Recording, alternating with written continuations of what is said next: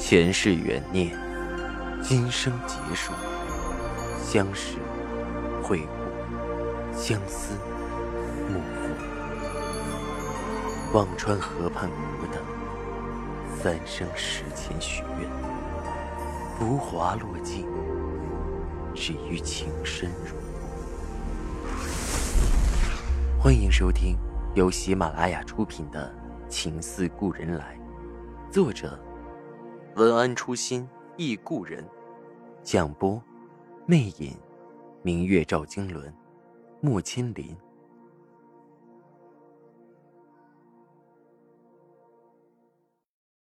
二百四十二集，在外头看我过来，老人的目光都是浑浊的，声音嘶哑着：“青阳，你醒了，身体怎么样？”我点点头，还好，那就好。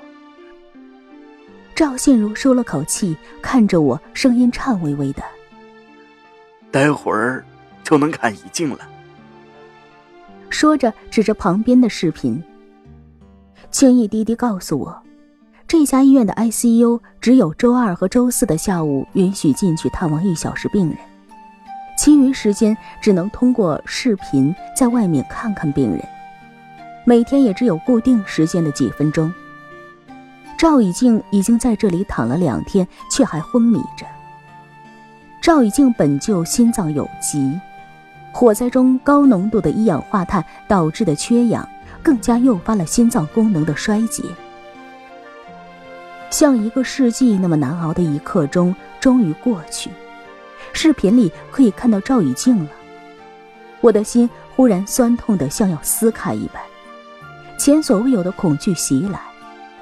赵石南、赵以静，在我的脑海不停的重叠。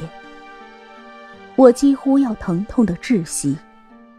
赵石南和杜恒的厄运，我不想再重复啊。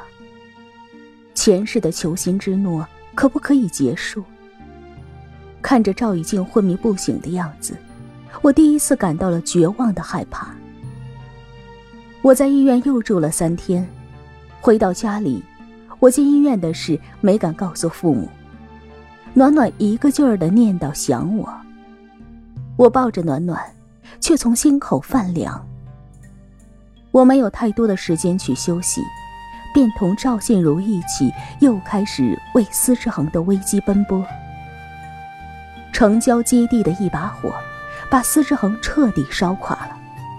好容易重新运转的生产线，如今再也没有那么大笔的资金维修运营。火灾的事故原因还在调查，不知何时才能出结果。而保险公司的赔偿要等事故原因定论才可以拿到，但是那点赔偿金和公司的损失比起来，更是杯水车薪。司之恒真正陷入了生死存亡的时刻。新城月锦的研制已经采用了添加茶叶提取物做固色的新技术，正在做最后的对比实验。却被一把火把所有的心血都付之一炬。司之恒所有的董事如今都沉默了，除了破产或是被并购，已经没有任何生机。一直热衷于并购司之恒的思路，此刻更加活跃万分。难得的机会再次摆在他们面前。思路的蒋正奇亲自出马，再次约见赵信如。不过这一次，赵信如没有再见他。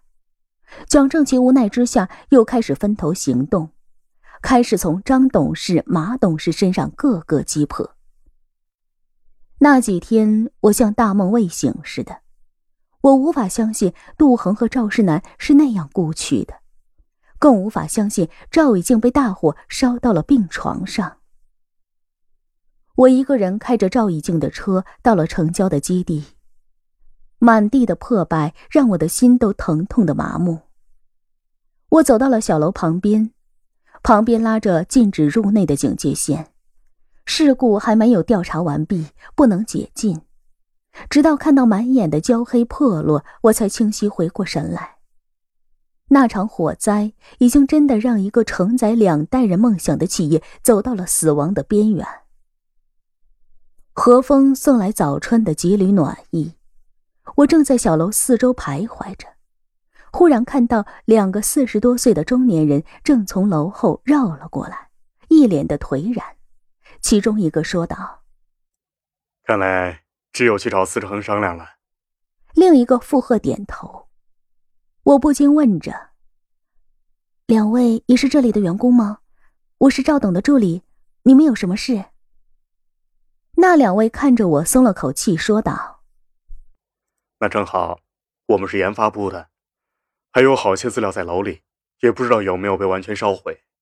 我们想去找找，即便司之恒不再做研发，好多资料数据以后还用得上，就这么扔掉太可惜了。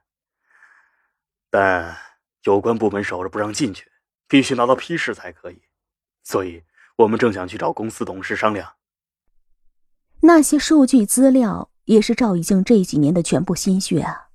我没有犹豫，对他们说道：“我回去和赵董请示，拿到了批示后联系你们。”三天后，通过赵信如找到了有关部门，拿到了进入小楼的批示。那两位在被烧得七零八落的研发室里埋头搜翻了半晌。找到了一些还没有被完全烧毁的资料备份，以及一些小样。一位姓叶的舒了口气：“还好，加上家里电脑保存的，之前的心血总算没全毁了。”我心里一动，问着：“叶公，如果现在我们继续研发，还需要多少资金？既然资料还在，剩下的就是钱的问题。”如果不是很多，我去想想办法。离成功就差那么一点，实在不甘心。继续。叶公惊讶的瞪大了眼睛：“咱们还有资金继续吗？”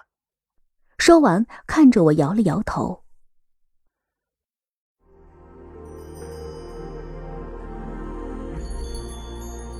您正在收听的是喜马拉雅出品的长篇穿越小说。情似故人来，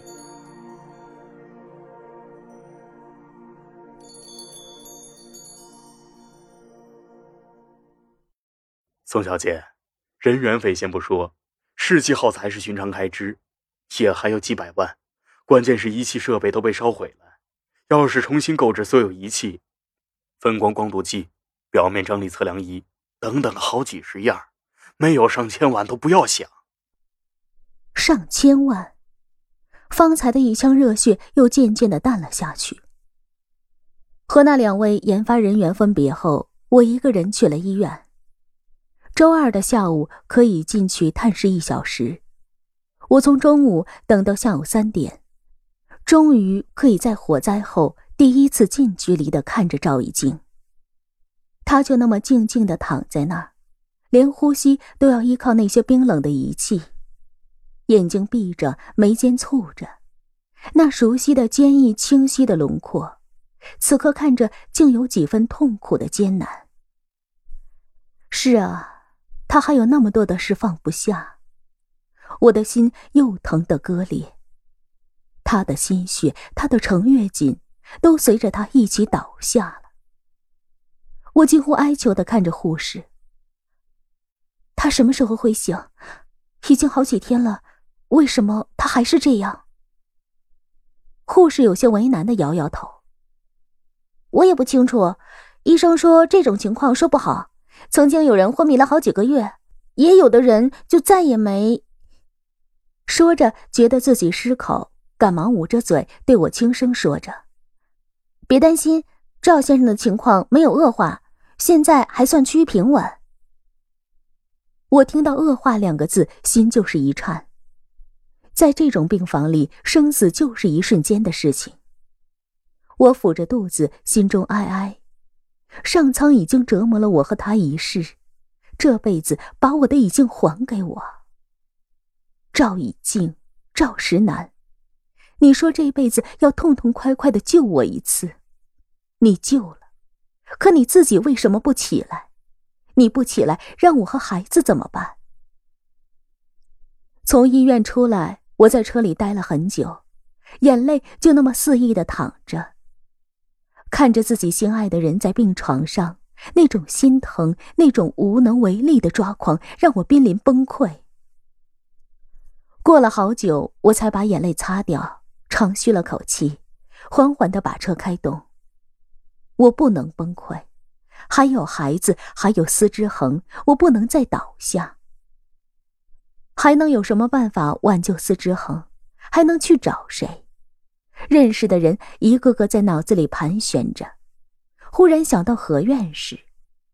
人在着急中是会突然有灵感的，我脑子灵光一现。对啊，为什么不用何院士或者是老秦他们学院的设备来继续研发程月锦呢？他们的实验仪器设备都是现成的，这样的情形在高校也并不罕见，也会有拿到项目却没有实验室的机构来寻求合作，他们出钱借用实验室的设备。想到这些，我整个人都清明了不少。忙回去给何院士发了邮件，询问相关事宜。何院士很快给了我肯定的答复。我兴冲冲的去公司找赵信如，说着继续研发程月锦的事儿。